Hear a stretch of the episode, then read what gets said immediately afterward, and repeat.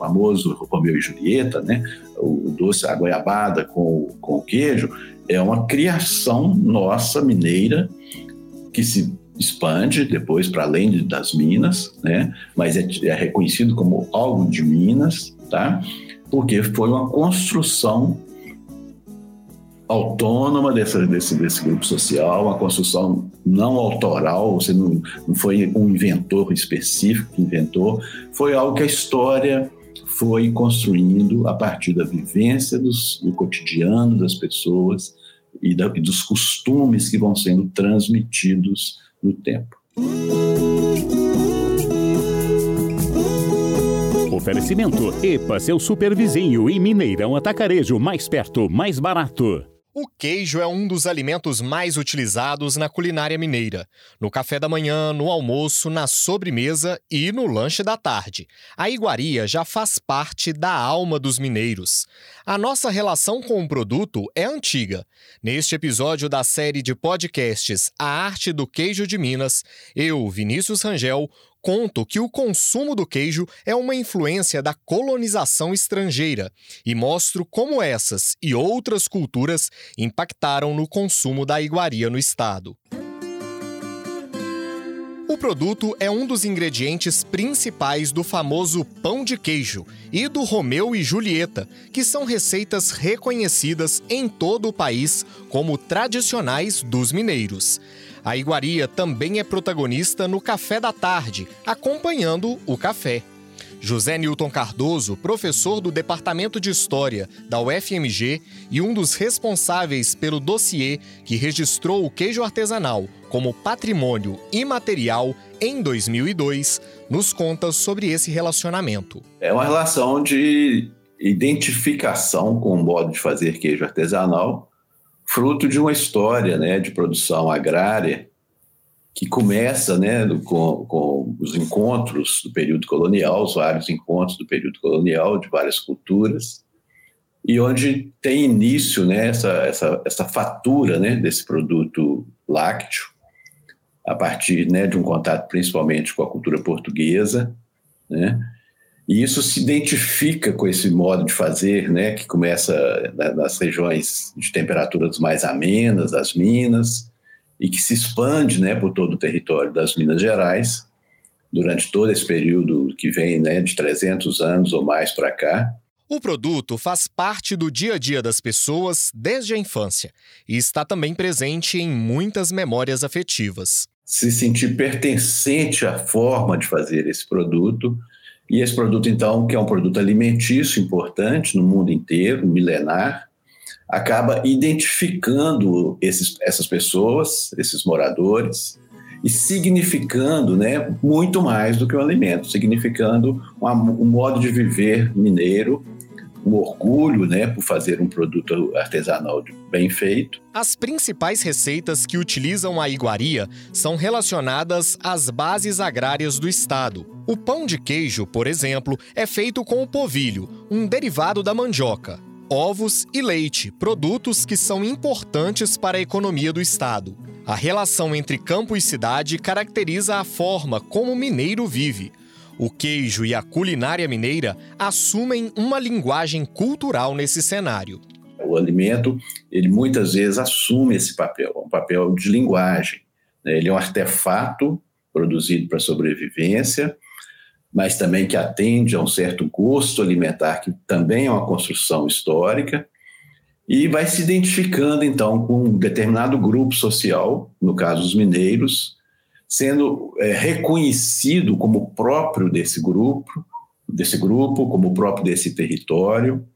E aí, então, é, há uma identificação entre o alimento e uma determinada cultura, que é uma troca recíproca, né? É o famoso Romeu e Julieta, né? Foi uma construção autônoma desse, desse, desse grupo social, uma construção não autoral, você não, não foi um inventor específico que inventou, foi algo que a história foi construindo a partir da vivência dos, do cotidiano das pessoas e, da, e dos costumes que vão sendo transmitidos no tempo. As receitas foram desenvolvidas nos ambientes rurais mineiros e conquistaram o restante do país. uma cultura mineira voltada né, para uma relação entre o rural e o urbano muito próxima. Né? E isso identifica esse grupo, dá orgulho a esse grupo, dá um sentimento de pertencimento né, a esse modo de fazer, a esse saber fazer.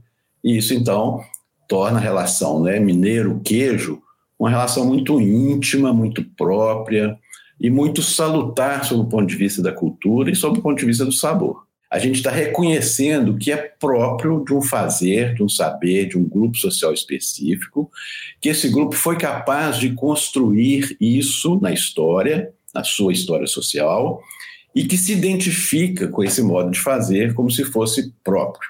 Né, e tem orgulho desse modo de fazer.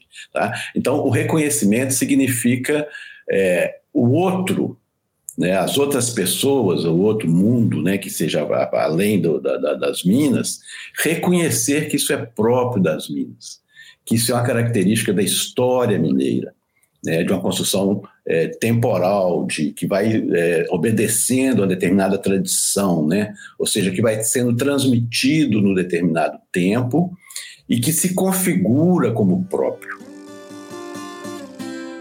E olha, vou te contar uma coisa. O modo de produzir o queijo em Minas é único.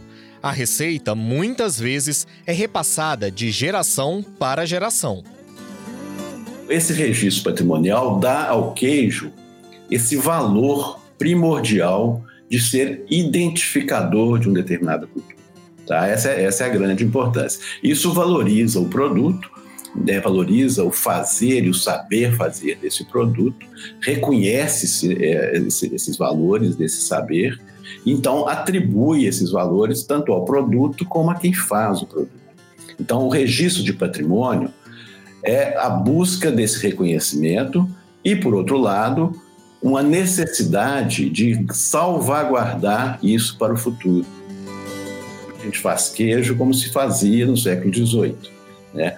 A tradição significa transmissão no tempo, ela não significa permanência, ela não significa apego à origem, ela significa o processo de transmissão com tantas mudanças quanto permanências.